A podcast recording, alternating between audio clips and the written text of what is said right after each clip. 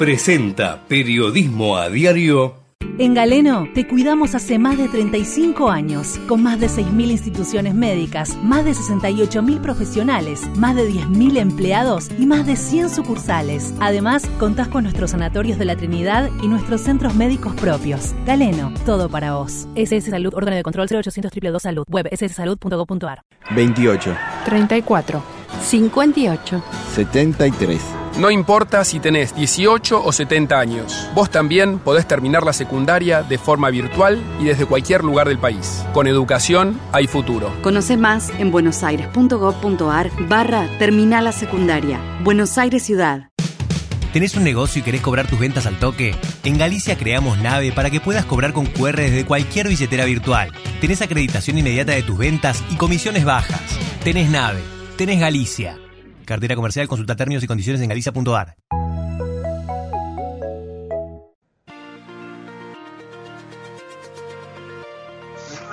En la mañana de Ecomedios y con la conducción de Hugo Grimaldi, ya comienza la edición compacta de Periodismo a Diario. Con el resumen de las noticias más relevantes del día. Desde este mismo momento las vamos a analizar, a relacionar, a ponerlas en contexto para explicar qué se dice, qué no se dice, cómo se dice y por qué. Empezaremos a compartir títulos, notas, videos y fotografías, a mostrar personajes y recomendar columnas y enfoques. Y seremos implacables a la hora de identificar las noticias falsas.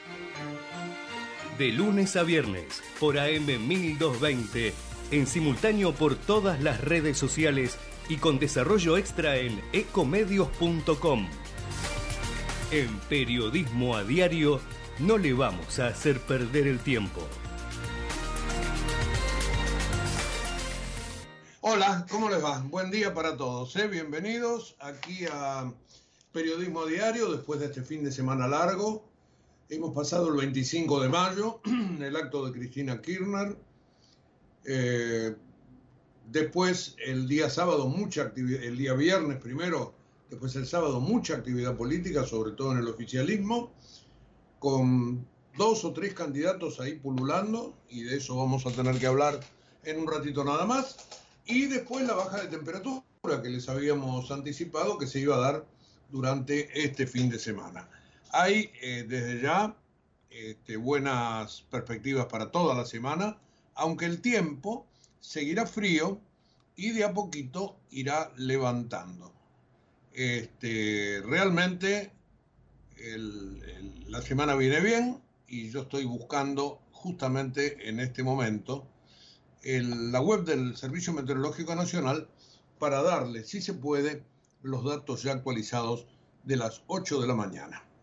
Aquí lo estamos abriendo y nos dice el servicio meteorológico, yo les anticipo por lo que veo en el cielo que está algo nublado, pero 7 eh, grados 3, pero a las 7 de la mañana todavía no este, está actualizado.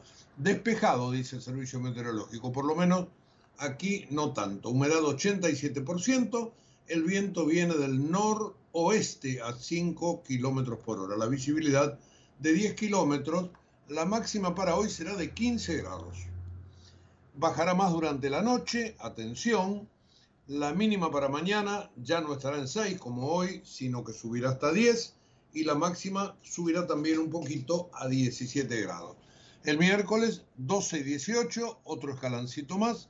El jueves 13 y 21 y el viernes 15 y 20. Como verán, las mínimas irán escalando de a poquito. El sábado que viene proyecta ahora el servicio meteorológico que puede haber algunas lluvias durante la mañana. Pero atención con el frío, tendremos esta escala que yo les estaba marcando de aquí en más. Bueno, pasamos el fin de semana largo, pasó el 25 de mayo. Yo en lo personal, este, más allá de haber comido este, un buen locro como, como la fecha lo imponía, este, y de haber pasado el tormentón del, 25, este, me, lo único que, que, querría comentar, porque sobre los temas políticos lo podemos hablar ahora enseguida, es que me dolió mucho que en un acto tan popular como el que hizo Cristina Kirchner el otro día, eh, prácticamente la fecha del 25 de mayo de 1810 quedó de lado. Eh, ni siquiera se habló del 25 de mayo de 1973, por ejemplo, cuando llegó este, Héctor Cámpora después de, aquel largo exilio de Perón. Todavía él no había vuelto al país, pero este, Cámpora fue electo porque Perón lo, lo señalizó. Él era su delegado personal en la Argentina.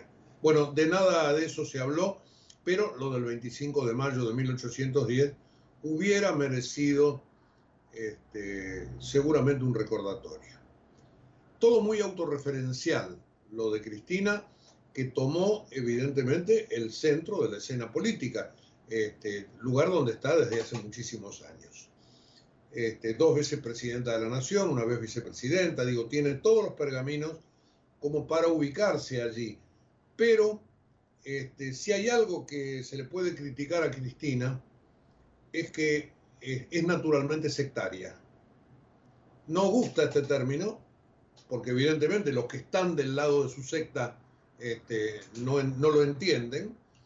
Ellos se creen que son los elegidos y de esa manera este, pueden seguir a, quien es hoy su líder, pero se supone que alguien que ha tenido tan altas responsabilidades en Argentina tiene que tener un poco más de apertura. La política argentina en realidad es sectaria y esta, esto lo ha, ha contribuido a, a profundizarlo la grieta, sin ningún tipo de duda. Pero uno esperaría que políticos de muchísima experiencia hagan un ejercicio para mantenerse, en todo caso, plurales. No digo que tienen que cambiar de, ideas, simplemente mirar hacia adelante y tratar de poner a todos en la misma bolsa, no separar. El término sectario quizá duele, pero a mí me parece que es el más adecuado, porque si uno sigue, subraya el discurso de Cristina, es todo yo, nosotros, haremos esto, soy esto, soy aquello. Es decir, olvidando la pluralidad que se necesita en un país. Y más en este momento, cuando este, Cristina también debería querer seducir a los otros. Supongo que ya los considera irrecuperables y que solamente se tiene que dedicar a aquellos que la siguen. Pero este, para un político, una política en este caso de tanta trayectoria, me parece que es un punto, este, su egoísmo político, este, verdaderamente a criticar. Bueno, dicho esto, del 25 de mayo, este, hubo símbolos arriba del, escenario, perdón. Eh, símbolos que tienen que ver con aquellos que probablemente van a ser candidatos del Frente de Todos porque allí estuvieron Axel Kisilov, a la derecha de Cristina, Axel Kisilov, Alicia Kirchner y el gobernador de La Rioja, Ricardo Quintela, únicos tres gobernadores que estaban presentes. El resto del peronismo le dio la espalda, como le dio la espalda el gremialismo, por ejemplo. en general, ¿no? Había algunos este, de los que siempre están alrededor de ella, como Yasky o Palazzo, pero el gremialismo de la CGT también le dio la espalda. Y tampoco fueron demasiados intendentes del conurbano. Es decir, hizo un acto típicamente kirchnerista, y vuelvo a insistir con el tema, si me permiten, sectario, este, que también generó una división dentro del propio del propio gobierno, división que por otra parte uno la tiene muy pero muy en claro desde hace muchos meses. Bueno, allí solamente entre los suyos, Cristina lo tenía a su derecha Axel Kisilov, a su izquierda Guado de Pedro y a Sergio Massa, quienes al día siguiente se mostraron juntos en Mercedes, que es el, lugar de, de crianza de Guado de Pedro, donde la familia que lo acogió después de haber este, perdido a sus padres, este, bueno, se crió allí con la familia Ustarros. Eh, Guado de Pedro inauguró junto al intendente y junto a Sergio Massa un tren turístico. A Massa no se le da bien esto de los trenes, ¿no? Porque el tren que va a Mendoza, que fue a inaugurar con el presidente, todavía está llegando. Y acá es un tren turístico que va a mm, este, cubrir en un tiempo X lo que en auto se puede hacer en la mitad del tiempo. Un pueblo cercano que es un polo este, de fin de semana, un pueblo donde se puede comer, se la puede pasar muy bien. Bueno, hay un trencito que va desde allí a, a Mercedes y se lo inauguró o reinauguró con toda la pompa. Eh, ahí estaba Massa y ahí estaba De Pedro. Y entonces, bueno, las especulaciones por una fórmula conjunta. Eh, se sabe que Massa no quiere paso y Pedro no dice qué, pero va a hacer lo que quiere Cristina. ¿Será presidente y vice? ¿Será candidato a presidente este, Guado de Pedro y, Sergio Massa candidato a primer senador por la provincia de Buenos Aires? ¿O al revés? Bueno, Massa está viajando en este mismo momento a China. Allí lleva a, a Máximo Kirchner arriba del avión. Es raro que Máximo salga de la Argentina. Después vamos a darle bastante precisión al tema de masa en China, pero este, allí lo que, lo que sabemos es que se va a rosquear y que Massa obviamente todavía tiene que tener este, una serie de, de reparos para hacerse cargo de la presidencia, porque alguien que, vaya, que va a tener un 9% de inflación durante mayo, dicen las consultoras que va a estar ahí, la verdad que se le complica el futuro. Eh, él va a China a buscar dólares o lo que le den, avales, después les voy a explicar. Pero mientras tanto va a conversar con Máximo Kirchner sobre el futuro. Le decía que tanto mm, que Massa este, no quiere las pasos, no sé Cristina, pero hay dos candidatos que dice que se van a presentar igual, que son Agustín Rossi y Daniel Scioli. A mí me decían este, el otro día, cuando fue el sábado, bueno, no te extrañe que finalmente eh, Scioli y Rossi vayan juntos. Eh, Scioli presidente y Agustín Rossi, que tiene muchísima experiencia como candidato a vicepresidente dentro del Partido Judicialista. Y todos se resisten a pensar que quieren romper, pero si no tienen más remedio, le restarán algunos votos al frente de todos. Bueno, ahí está ese tironeo, vamos a ver cómo se arregla esto. Este, y finalmente quizás se habiliten las pasos.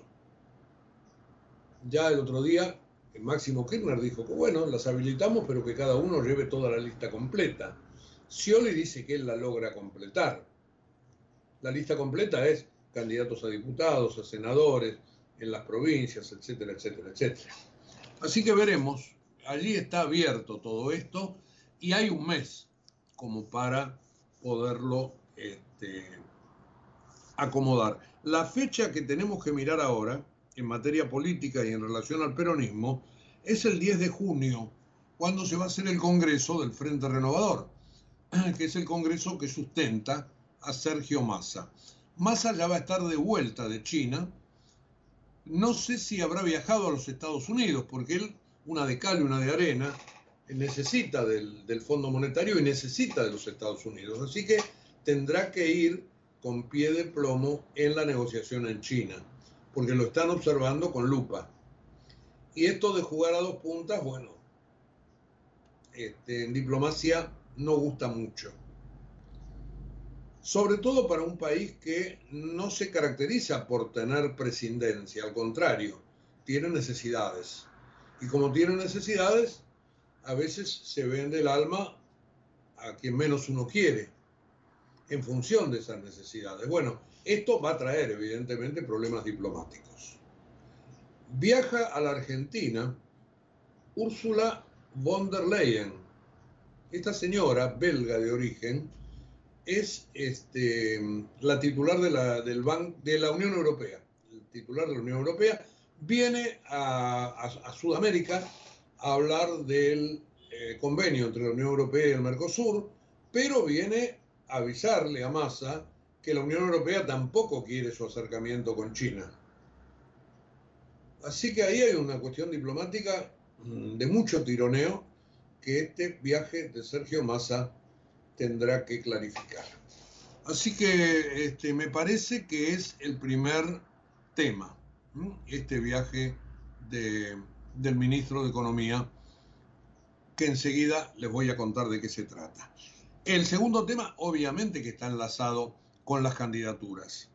Y además de eso, hablaremos de lo que ocurre en Juntos por el Cambio, donde hay novedades tanto en el PRO, esta va a ser una semana clave acá en la ciudad de Buenos Aires, como en el radicalismo, que tiene también sus dudas en la provincia de Buenos Aires. Así que ese es otro foco informativo que vamos a abordar luego. Em, y bueno, hay, hay un montón de cosas. Tengo acá una lista bastante, bastante larga. Eh, fundamentalmente, las críticas que se está llevando el nuevo arzobispo de Buenos Aires, que designó el Papa Francisco, porque este, han comenzado a circular un, un video donde este, Jorge Ignacio García Cuerva, que viene del sur, que será arzobispo en, unos días nada más, este, hace profesión de fe peronista. Después vamos a escuchar en todo caso un pedacito de audio, dicho dentro de una iglesia. Se presume que en una misa, pero estaba él en el altar y los fieles y hace profesión de fe peronista, inclusive leyendo un texto de Perón. Después lo vamos, lo vamos a leer, cada cual puede tener sus ideas y los sacerdotes no deberían este, tampoco esconderlas, pero esto genera en momentos en que todo el mundo está buscando cerrar la grieta, un eh, momento este, de tironeo. Este, el actual arzobispo, eh, Poli, en ese aspecto ha sido siempre muy cuidadoso. Bueno, eh, García Cuerva, por lo que ustedes van a escuchar en un rato, se manda con todo a propagandizar al peronismo y eso es lo que se le critica. Y por último, les diría, les diría este, que entre los temas que hay, hay que tomar el tema principal de la mañana, que no es local, sino internacional. Porque todos saben que ayer en España hubo elecciones, hubo elecciones en las ciudades, por los alcaldes, en las grandes ciudades, Sevilla, Valencia, Madrid, Barcelona, este, y en varias autonomías. Y allí el PSOE fue barrido por el Partido Popular, pero literalmente barrido. El presidente Pedro Sánchez no tuvo más remedio esta mañana, y esta es la novedad de ahora, que hace un ratito nada más, que pedir este, o que llamar a elecciones y adelantarlas. Estaban previstas para diciembre y ahora, según este, dijo el presidente Sánchez, este, se han anticipado para el 23 de julio. Así que gran cimbronazo en España. Este, estuve viendo y tengo, creo, todavía por acá a mano, todos los diarios españoles, algunos de, de las autonomías, por ejemplo, tengo La Vanguardia. Este, el PP gana las elecciones en una noche asiaga para el PSOE. Eh, bueno, y así tengo, tengo un montón. Tengo un montón de, diarios españoles que, este, bueno, que traen esto, comenzando, vamos a ver si puedo ir a Madrid, acá estamos, en la comunidad de Madrid, comenzando por el diario El País, que no se abre. Ahora sí, el PP arrasa en Madrid y multiplica su poder territorial. Sánchez arrastra al PSOE a la debacle, dice ABC. El Mundo, el PP, el Partido Popular arrolla y el castigo a Sánchez borra al PSOE del mapa. Esto es el Mundo. Y la razón, el PP arrasa. Este, y así todos. Y bueno, eh, el gran titular de entonces de la mañana, que ya está en todos los portales, es que el presidente ha llamado a elecciones, las ha adelantado seis meses. De diciembre las trae al 23 de julio. Bueno, con esto creo que nos podemos ir a, a escuchar un poco de música, a ponernos un poquitito en clima y después sí, tema a tema con todo lo que hace a la edición 72 de este periodismo diario que ya se acerca a fin de mes, 29 de mayo. Estamos a, a dos, tres días del comienzo, a dos días del comienzo del mes de junio. Eh, vamos con la música, un conjunto italiano que se llama Il Volo. Eh, es un trío de muchachos que cantan de maravilla. Después tendremos un trío de chicas más tarde, ¿eh? Pero este, Il Volo este, son, bueno, tres, como les decía recién, que cantan muy, pero muy bien. Acá los tenemos.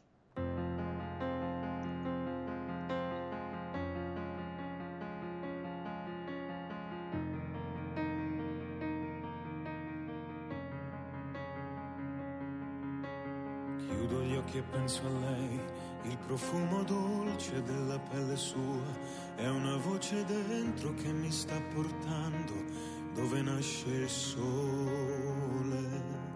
Sole sono le parole, ma se vanno scritte tutto può cambiare. Senza più timore te lo voglio urlare.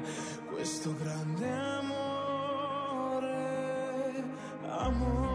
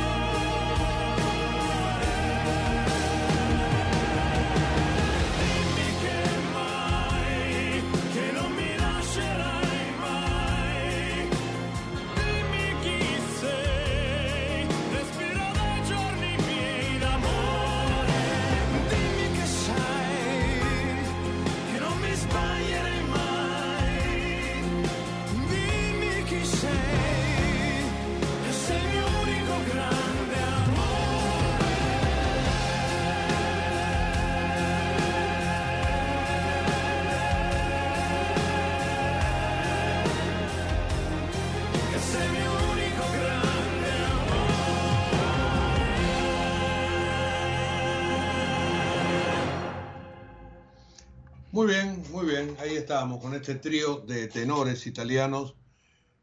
En un momento dado, cuando el bolo salió, se dijeron, se dijeron muchas cosas. Por ejemplo, que eran hijos de Pavarotti, de, este, los famosos tres tenores originales, digamos. Bueno, nada, nada, nada que ver con esto, pero cantan realmente muy bien y se han dedicado mm, también a la música clásica desde ya, pero también a la música este, más comercial. Y bueno, tienen unos años y me parecía lindo tenerlos hoy, sobre todo para comparar después con un trío de chicas estadounidenses que cantan música country. Más tarde, más tarde las vamos a escuchar eh, para tener un contraste en todo caso. Se llaman The Chicks y, y son realmente muy buenas. En un rato, en un rato nada más porque nos tenemos que meter ya con la información del día. Bueno, dicho lo que dije, que lo más importante es lo que viene de España. En este momento, el adelanto de las elecciones. Y vamos a comenzar con el viaje del ministro Massa a China. Eh, viaje que tiene obviamente un costado económico, pero también un correlato político. Más allá de que vaya o no vaya Máximo Kirchner en el avión. Eh, lo primero que hay que contar es que Sergio Massa viaja en el nuevo avión presidencial. Avión que llegó el otro día al aeroparque metropolitano. Su piloto se dice que por una ráfaga de viento tuvo que hacer una maniobra a 50 metros de, de aterrizar, bastante arriesgada, doblando un ala inclusive, este, y escape. Escape hacia, sin aterrizar, otra vez hacia, hacia arriba, poniendo turbinas a todo lo que da.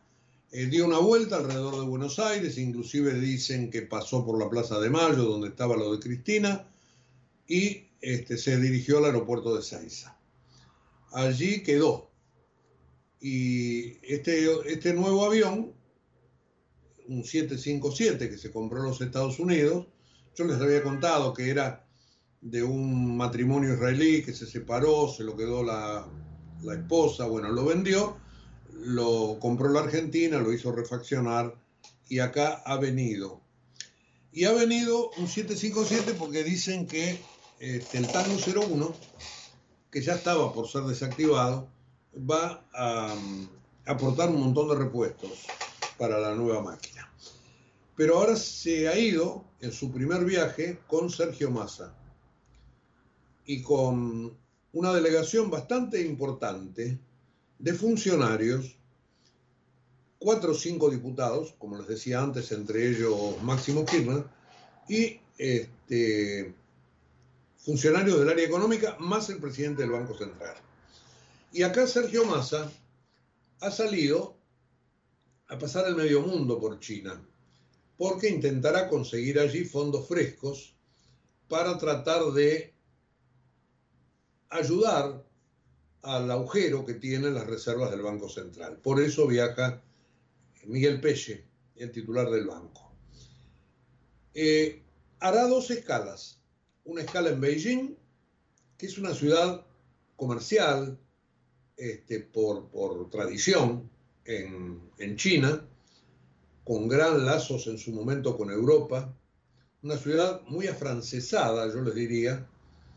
No conozco Beijing, pero por lo que uno lee y ve, una ciudad que tiene algunas características parecidas a Buenos Aires, inclusive porque han copiado edificios de París, lo mismo que, que nuestro barrio de Recoleta, por ejemplo.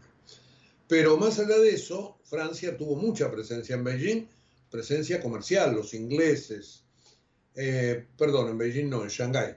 Y Shanghái ha sido siempre una ciudad, puerto más que importante y se ha establecido como un centro de negocios este, fundamental para China. Allí van en la primera instancia del viaje los funcionarios argentinos y va a haber negociaciones con algunas empresas, empresas de de energía fundamentalmente. Por eso ha ido Flavia Rollón, que es la secretaria de Energía. Eh, inversiones en petróleo, inversiones en litio, este, traer obviamente la cuestión de los parques eólicos. Bueno, allí se está trabajando en esto. Eh, después sí, después de dos días en Shanghái o de dos noches, van a ir un día a Beijing.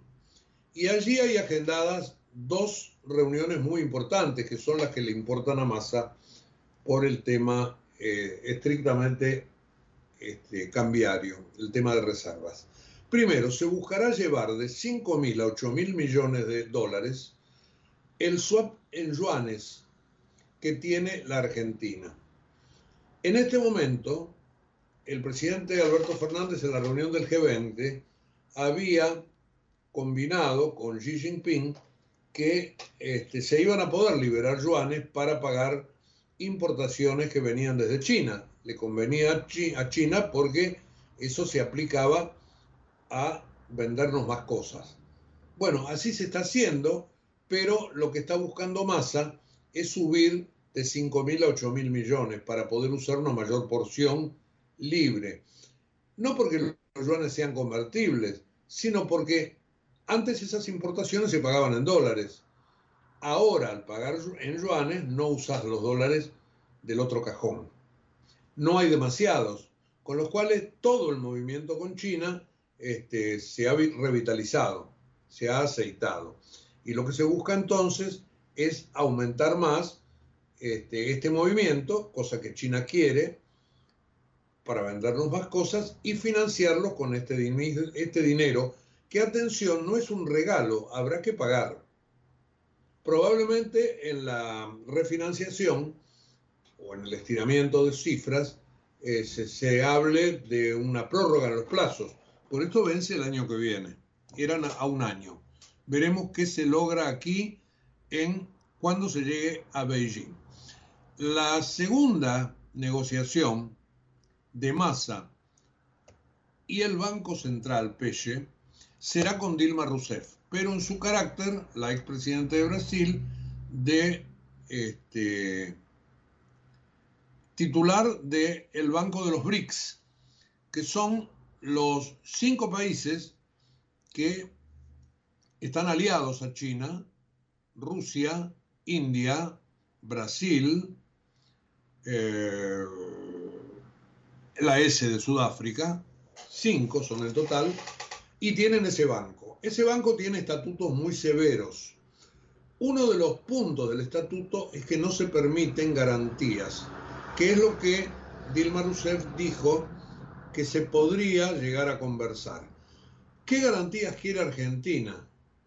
Argentina quiere que los BRICS, que el Banco de los BRICS, garantice ante el Banco de Desarrollo brasileño este, un dinero que los importadores argentinos no le pueden pagar a Brasil porque no hay reservas. Y que para que los exportadores brasileños le puedan vender a la Argentina, se necesitaría que ellos cobren. No cobrarían de la Argentina durante un tiempo, pero sí les podría adelantar ese dinero el Banco de Desarrollo brasileño. Pero ocurre cuando fue en la última oportunidad Massa y el presidente, cuando fueron, le dijeron, miren, acá no, traigan avales, traigan garantías. Y se pensó, a instancias del presidente Lula, me imagino yo, en esto de los BRICS, donde Dilma Rousseff no manda. Tendrá en todo caso que convencer a China, a Rusia, a la India y a Sudáfrica. Pero bueno, ahí va Sergio Massa a poner la cara, a pedir, que, y, va Pelle también, a pedir que sean ellos los garantes. Para lo que les reitero, hay que cambiar los estatutos. Va a haber también eh, una serie de reuniones con funcionarios de la nomenclatura china, eh, con el presidente del Banco Central Chino, que se llama Banco Popular, este, con, empresas estatales. Bueno, a ver qué se puede conseguir. Ahora, la cuestión geopolítica está ahí, porque China no te va a dar gratuitamente préstamos, porque desde acá se critica mucho al Fondo Monetario porque te impone condicionalidades, pero ojo que China es parte del Fondo Monetario. Es decir, no te va a prestar si no arreglas con el fondo. Y acá viene la otra pregunta. ¿Y se puede arreglar con el fondo? o está todo frenado allí y lo que se está buscando en todo caso es encontrar paliativos porque el fondo no quiere adelantar los fondos que dice Massa que sí van a venir. Habrá que esperar. Para esto hay que esperar a mitad de junio, donde las cosas este, se van a clarificar bastante. Probablemente con un nuevo esquema del préstamo. Ahora, con plata fresca, adelantada, yo la verdad, hoy por hoy no lo veo. Por más que en el Ministerio de Economía hagan tachín tachín al respecto. Así que el tema Sergio Massa está, y el viaje, está ahí en el candelero. A Massa lo encontramos cruzado por el lado de la política. Pero ya antes de meternos en la política, quiero retomar la cuestión del nuevo arzobispo de Buenos Aires, Jorge Ignacio García Cuerva, este, nombrado por el Papa este, el fin de semana pasada, en, este fin de semana. Eh, el Papa lo, lo trae porque es un hombre experto en cuestiones sociales, fue cura villero. Eh, la verdad que eh, él tiene mucha experiencia en los barrios, estuvo en Villa La Cava, por eso lo conoce a Sergio Massa, y tú tienes dentro de la iglesia, evidentemente, en todo el sector conservador de la iglesia, muchísima, este, muchísima resistencia. Pero va a estar acá en la ciudad de Buenos Aires y este, se trasladará en, un par de semanas nada más y asumirá. Este, les reitero, el Papa lo nominó circularon algunas reacciones de dentro de la propia iglesia. Un eh, ex capellán militar, que se llama Vázquez, Rodrigo Vázquez, en un audio de WhatsApp que, envió a un grupo de, militares, se lamentó de que el elegido de Francisco sea peronista, kirnerista, recontra francisquista y encima gay. El ex capellán, dice página 12, le atribuyó además al nuevo arzobispo de Buenos Aires apoyar al LGBT y al terrorismo y se encomendó al Señor y a su providencia por el futuro de la iglesia. Bueno, después este, este cura, Rodrigo Vázquez, este, salió a pedir disculpas, etcétera, etcétera, pero lo que dijo, dijo. Eh, que es peronista no cabe duda. Ayer circuló una homilía en un altar, no sé si en Santa Cruz, en una iglesia chica, donde este, García Cuerva decía lo que, lo que ahora vamos a escuchar que dijo sobre el peronismo y sobre Perón. A ver. El que no lo. El mejor tiempo para vivir, el más maravilloso, es el que te tocó. Así que no vamos a entrar en discusiones de épocas. Pero lo que estoy seguro es que todos coincidimos en que alguna vez dijimos, yo quiero ser peronista, yo me juego en esta idea, yo quiero un país distinto, yo quiero un mundo distinto, yo quiero ser testigo de buenas noticias, yo quiero luchar porque quiero seguir contagiando esperanza, yo quiero estar metido en medio de la gente. Estoy seguro que todos porque por sobre todas las cosas la militancia política es vocación social. Todos alguna vez vivieron eso. Hoy les propongo que lo podamos volver a vivir juntos, haciendo memoria de aquel primer momento. Termino con un texto, una vez más, del general Perón que me parece que está bueno para este momento. Bueno, y ahí, ahí García Cuerva leyó un texto de Perón en la iglesia y la gente lo escuchaba realmente con muchísimo respeto y sin este, decir palabra. Pero como verán, eh, defiende los valores del peronismo y esto es algo que, bueno, va a generar evidentemente algún tipo de rispidez. Ya dentro de la iglesia lo ha provocado y ahora este, veremos cuáles son las reacciones de tipo político. Yo lo que digo, que respetando lo que el Papa cree, porque lo debe conocer mucho mejor que cualquiera de nosotros, por ahí no era eh, la persona indicada en este momento, porque este, evidentemente este, no se necesita abrir grietas, sino cerrarlas. Ustedes escuchaban que en lo que decía, él nombraba al peronismo como un eje unificador alrededor de esta historia de la solidaridad que, él marcaba. Aunque después lee unas palabras de Perón este, en el mismo sentido. Lo hemos cortado ahí porque es mucho más largo, pero les reitero, este video circuló profusamente este, durante todo el fin de semana.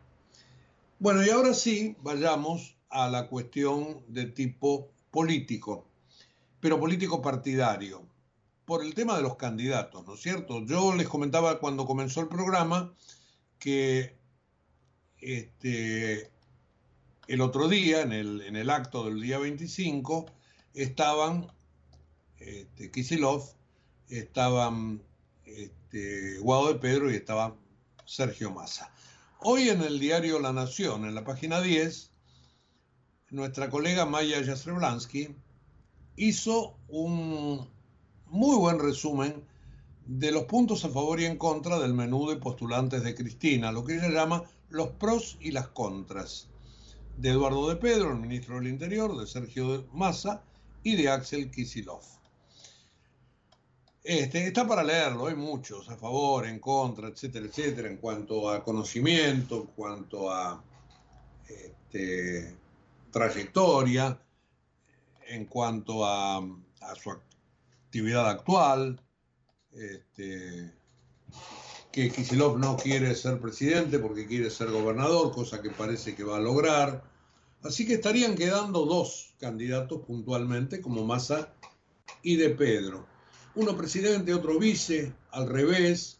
Hay muchas especulaciones al respecto y en principio todo esto lo va a decidir Cristina, más allá de lo que decida Massa. Porque quizás el Frente Renovador, porque Massa lo pide, no le va a dar el aval. Para meterse en esto, llegando Rengo, porque la verdad no tiene mucho para mostrar. Aunque consiga fondos para las reservas, el tema inflacionario es lo que más lograda, porque el tema inflacionario es más tangible en el bolsillo del votante. Ustedes saben, porque yo lo contaba el otro día, que hay un montón de cuestiones socioeconómicas este, que están complicando, complicando la cosa.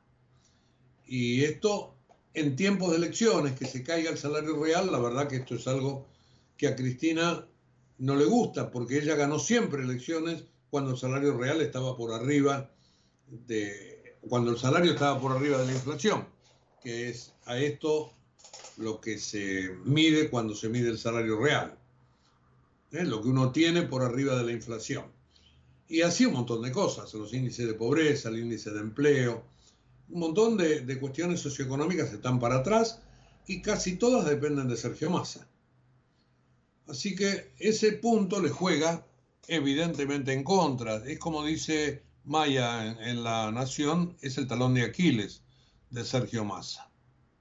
El mayor flagelo para los bolsillos, lejos de estar controlado, viene acelerándose en los últimos meses y no hay expectativa de revertir la tendencia para el momento de las urnas. Dice esta explicación que les reitero, ustedes la van a encontrar en la web y también en el diario de papel.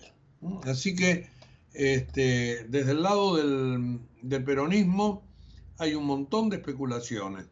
Y les reitero que Daniel Scioli y Agustín Rossi, hoy se lanzaría Rossi, pero son los dos que quieren paso. ¿Habrá o no habrá? No lo sabemos. Massa no las quiere. Hay un montón de especulaciones al respecto y todo está, como se suele decir, impectore de Cristina. Ella tiene todo guardadito por ahora. Después está la pelea del PRO. Una pelea que esta semana va a empezar a definirse en la ciudad de Buenos Aires porque va a haber tres encuestas encargadas por este, Patricia Bullrich y por Horacio Rodríguez Larreta, que son quienes auspician a los dos candidatos este, que van a decidir finalmente quién irá. Todo indica, y así lo comenta hoy nuestro colega Eduardo Paladini en el diario Clarín, que es el periodista que se ocupa de las encuestas, este, que hay una encuesta casi oficial, dice, que anticipa cómo viene la interna porteña del PRO. Es un encuestador que no es ninguno de los tres elegidos y entonces es una firma que mide para la ciudad, pero que eh, no es este, una que va a tener que dar su, punto de vista. Pero este, aquí, evaluando imágenes, pisos y techos de Jorge Macri y de Fernán Quirós, se encuentra con que, este, incluido, digo, una medición versus Martín Lustó, eh, se encuentran que Jorge Macri mide mejor. Pero veremos si las tres encuestas que se van a poner arriba de la mesa finalmente lo certifican. Si fuera Jorge Macri el elegido, evidentemente esto le va a poner un poco de distensión a su primo, a Mauricio Macri. Y veremos si las negociaciones dentro del PRO se pueden encauzar. Donde también hay otra dificultad dentro de Juntos por el Cambio es en la provincia de Buenos Aires. Allí el radicalismo, que sabe que no tiene este, capacidad de imponer un gobernador, porque la verdad que no tiene este, figuras, eh, está pujando por meter un vicegobernador. Ya María Eugenia Vidal había tenido en Daniel Salvador un vicegobernador radical. Bueno, se estaría buscando el mismo esquema. Y el titular del, del radicalismo en la provincia está tratando de buscar a alguien que juegue con los dos candidatos, buscar una fórmula este, donde haya una lista única y donde vaya como candidato a vicepresidente algún radical. Martín Tetaz, Pose, no, no, no sabemos por qué lado, pero les reitero, Maximiliano Abad, este, que es el titular del radicalismo de la provincia, está buscando este, justamente esa posibilidad. ¿Mm? ¿Con quién va a jugar la Unión Cívica Radical? Este, ¿Qué preferirían? Yo creo que van a preferir a Bullrich, pero lo ideal sería que haya una sola lista. Esto es lo que dice el radicalismo. Hablando del radicalismo y hablando de Juntos por el Cambio, ayer hubo elecciones en 29 municipios de la provincia de Córdoba. Allí el PJ de Juan Schiaretti retuvo 21 de los 29. Eh, perdió dos únicamente a manos de Juntos por el Cambio con intendentes radicales. Tenía seis, ahora se va a ocho. Así que este, preeminencia entonces del esquiaretismo en la provincia de Córdoba, pese a estas dos intendencias que se han perdido. Bueno, un poquito de música, un poco de música. Les dije que teníamos un, trío de chicas este, estadounidenses que se llama The Chicks, sobre todo los que les gusta la música country pop, este, lo van a disfrutar. Una de ellas toca el violín, la otra el banjo, este, realmente son muy buenas, eh, muy buena música, así que nos viene bien como para parar un poquitito la pelota. Vamos.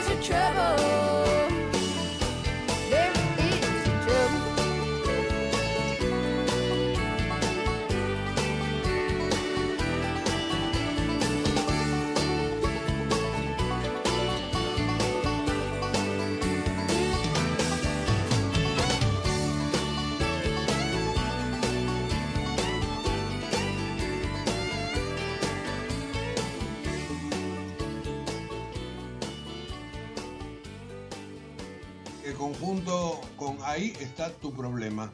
Música country pop para este momento de periodismo a diario. Eh, estaba mirando, mientras tanto, mientras escuchábamos a las chicas, este, los portales españoles, porque esta es la noticia de la mañana. Eh, la decisión del presidente de gobierno español, Pedro Sánchez, eh, según dice la Nación, por intermedio de un corresponsal desde Barcelona, Sánchez reaccionó de manera inesperada y contundente a la derrota sin paliativos en las elecciones municipales y autonómicas de ayer en España. Y en su primera aparición pública tras el fiasco, dice la nota, anunció su intención de adelantar las elecciones generales previstas del mes de diciembre para el próximo 23 de julio, algo que nosotros dijimos al comienzo del programa.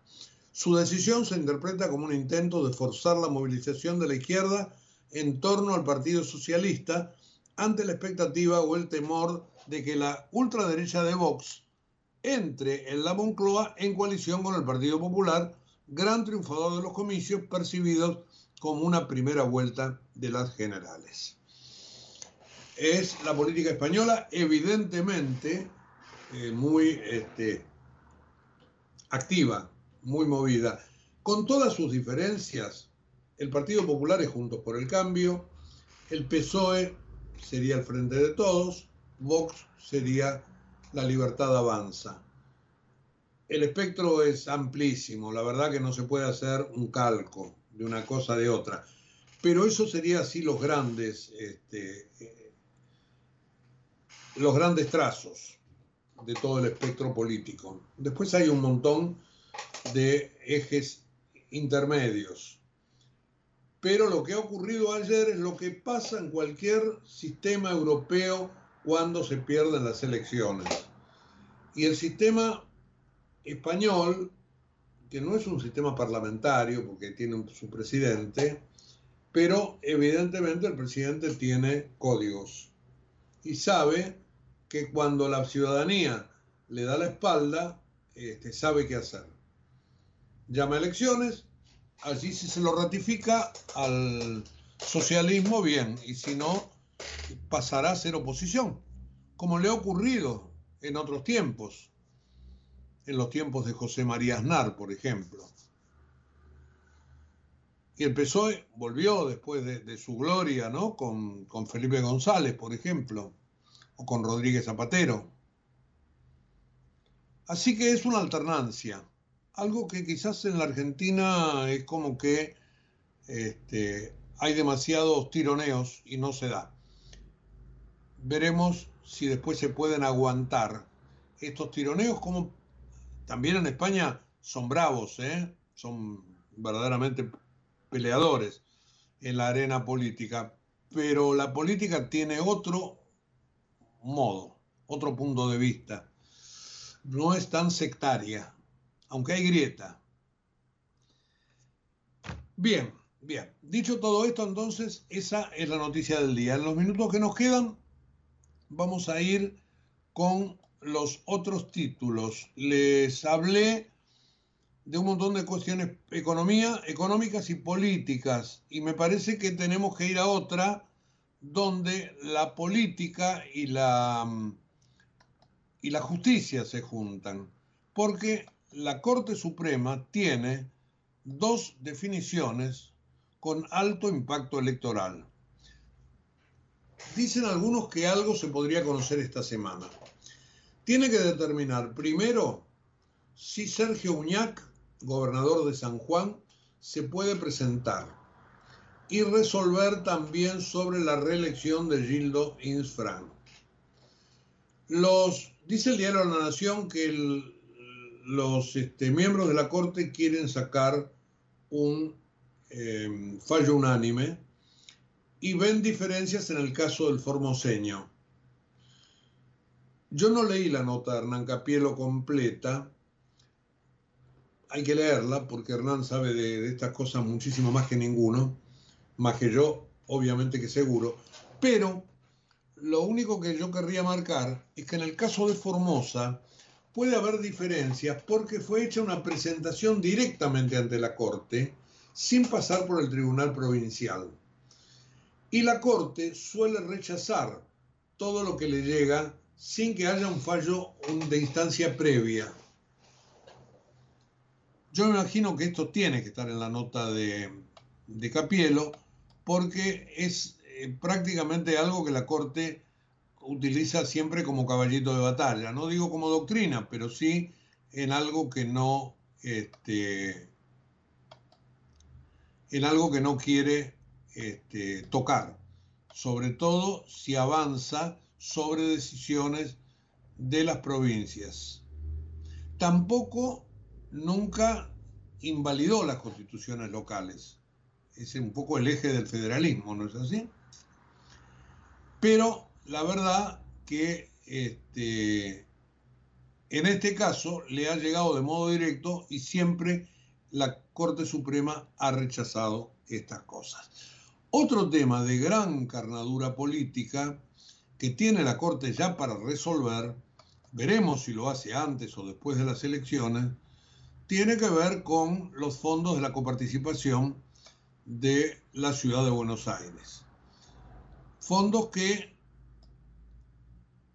eran de las provincias, fueron redistribuidos con aval de todas las provincias por Mauricio Macri hacia la ciudad de Buenos Aires para darle este, financiamiento a la policía que recibió de, de la nación y después fueron quitados por un decreto de Alberto Fernández para transferírselos a la provincia.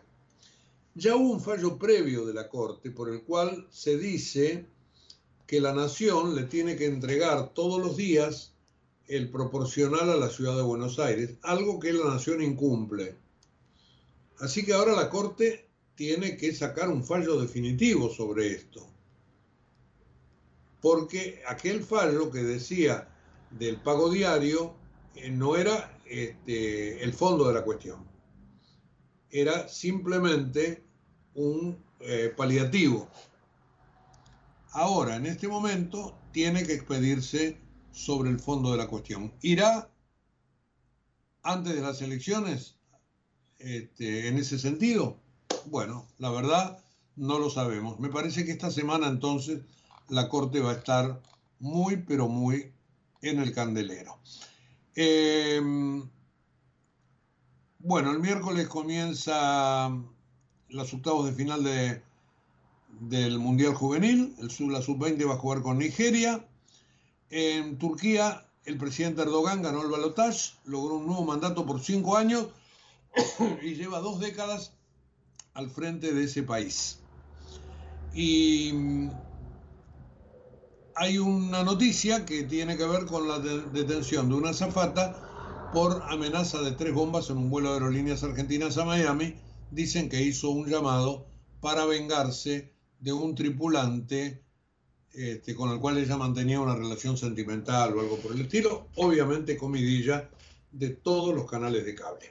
Bueno, tenemos que ponerle punto final al programa de hoy, 9 de la mañana, se terminó Periodismo a Diario, programa 72 de este año, pero en un rato nada más a través de la página web www.ecomedios.com estaremos con ustedes con todo el resumen de este programa. Nos despedimos hasta mañana a las 8 en punto por aquí, por Ecomedios. Chao, gracias. En Galeno te cuidamos hace más de 35 años, con más de 6.000 instituciones médicas, más de 68.000 profesionales, más de 10.000 empleados y más de 100 sucursales. Además, contás con nuestros sanatorios de la Trinidad y nuestros centros médicos propios. Galeno, todo para vos. SS Salud, órgano de control 0800 222 Salud, web sssalud.gov.ar. 28. 34. 58. 73. No importa si tenés 18 o 70 años, vos también podés terminar la secundaria de forma virtual y desde cualquier lugar del país. Con educación hay futuro. Conoce más en buenosaires.gov.ar barra Terminal la Secundaria. Buenos Aires Ciudad.